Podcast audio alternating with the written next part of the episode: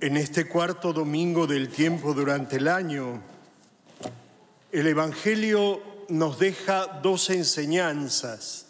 Podemos dividir claramente el Evangelio en dos partes.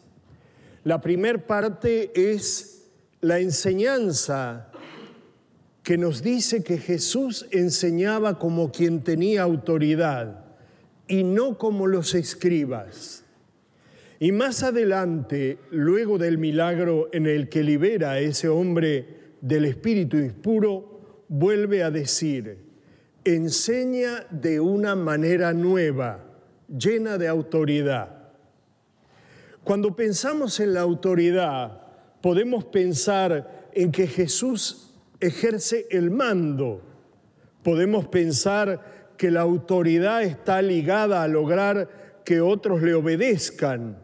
Y en realidad, la autoridad con la que Jesús habla es una autoridad que tiene que ver con su conducta, tiene una autoridad moral que está ligada a su coherencia, que está ligada seguramente a que lo que dice es lo que hace, que está ligada seguramente a que toca el corazón de las personas y no lo hace de manera autoritaria, mandona, como jefe, como patrón, sino en el buen sentido. Lo hace como el que quiere enseñar, acompañando, estando cerca y como dice, siendo absolutamente coherente entre la palabra y la vida. Vivimos en el mundo de la incoherencia Vivimos en un mundo que dice una cosa y hace otra. Y el cristiano está llamado no solo a parecerlo, sino a hacerlo. O sea, mostrar la coherencia que entre lo que dice y que lo que hace es absoluta. El Evangelio también nos presenta, en segundo lugar, a Jesús liberando a una persona poseída por un espíritu maligno que lo atormentaba y que seguía y que sin duda lo hacía gritar. Esto es lo que hace el diablo, el enemigo. Quiere poseer para encadenar nuestras almas, encadenar nuestras almas. Esto es lo que quiere el demonio, claro que sí.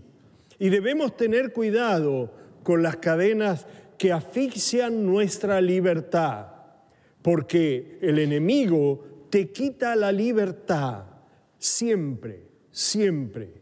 Así que intentemos dar nombres a alguna de estas cadenas que pueden apretar nuestros corazones.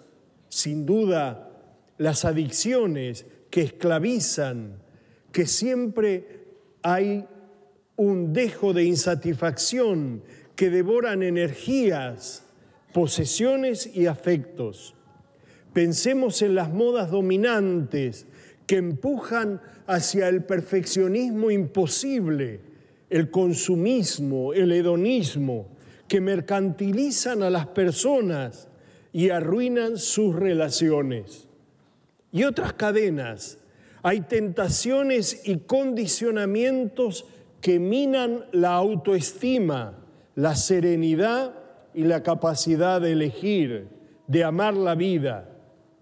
Otra cadena que el demonio utiliza frecuentemente es el miedo, que hace mirar el futuro con pesimismo y la intolerancia. este mal tan metido y enquistado entre nosotros.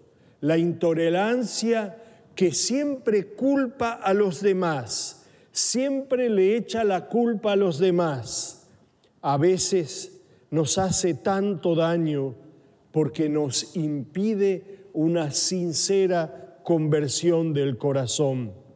Y luego está la cadena muy fea, la idolatría del poder, que genera conflictos y recurre a armas, a la matanza, a, utilizar la injusticia, ya sea en lo económico, en lo social, la manipulación del pensamiento, debemos tener cuidado con ese nuevo terrorismo que se da en la más media, que se da en las redes, cuando la persona cree que puede decir cualquier cosa, difamar y estropear la vida del otro eh, con esa falsa libertad de querer eh, hacer lo que se le venga en ganas.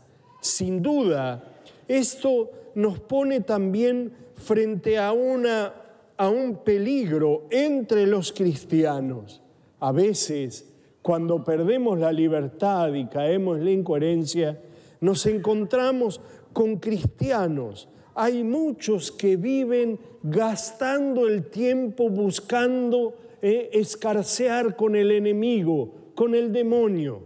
Se ha puesto de moda demasiados cristianos que viven buscando eh, exorcismos, cosas raras, eh, y uno piensa, pierden tanto tiempo buscando el encuentro con el demonio que se olvidan que lo más importante es el encuentro con Dios. Desgastan días, horas, recurren a cosas que no tienen sentido, buscando un bien que solo se da cuando se busca a Dios, cuando se hace tiempo para encontrarse con el Señor. Jesús vino a librarnos de todas estas cadenas y hoy ante el desafío del demonio, Él grita, eh, cállate, esa es nuestra receta, esa es nuestra fuerza. Con el demonio no se dialoga, nunca se dialoga. Hay que decirle, cállate, sal fuera, cállate, vete de mi vida. Esa es la actitud del cristiano. ¿Por qué? Porque nuestra fe está centrada en el poder del Señor. Y Jesús tiene más poder que el demonio. El demonio es el derrotado. El demonio es aquel a quien Jesús, muriendo y resucitado, no solo le puso fin, sino que lo derrotó por toda la eternidad. Nosotros, a veces, cargados en nuestra soberbia, en nuestro orgullo y en nuestro egoísmo, a veces intentamos erigirnos como salvadores.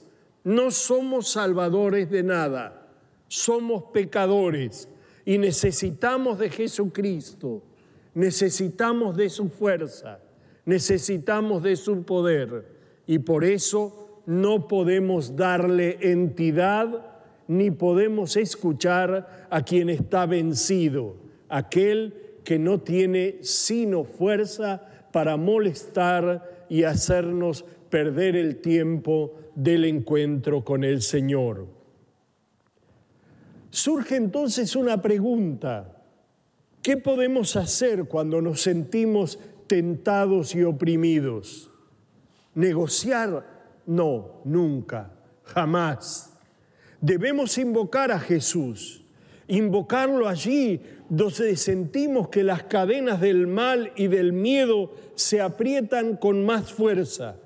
El Señor, con la fuerza de su espíritu, quiere repetir también hoy al maligno, vete, deja el corazón en paz, no dividas al mundo, las familias, las comunidades, déjennos vivir en paz para que florezcan los frutos del Espíritu Santo.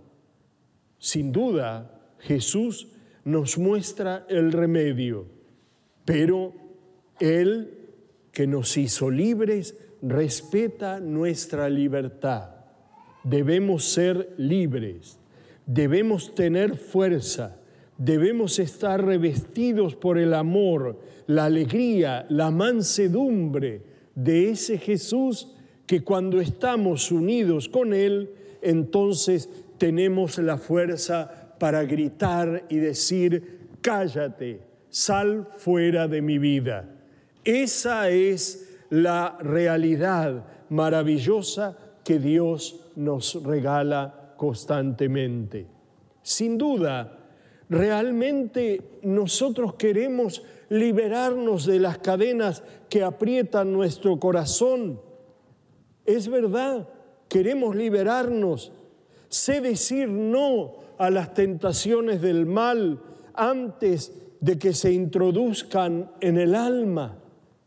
Invocamos a Jesús, lo dejamos actuar en nuestra vida, dejamos que Él nos vaya curando por dentro.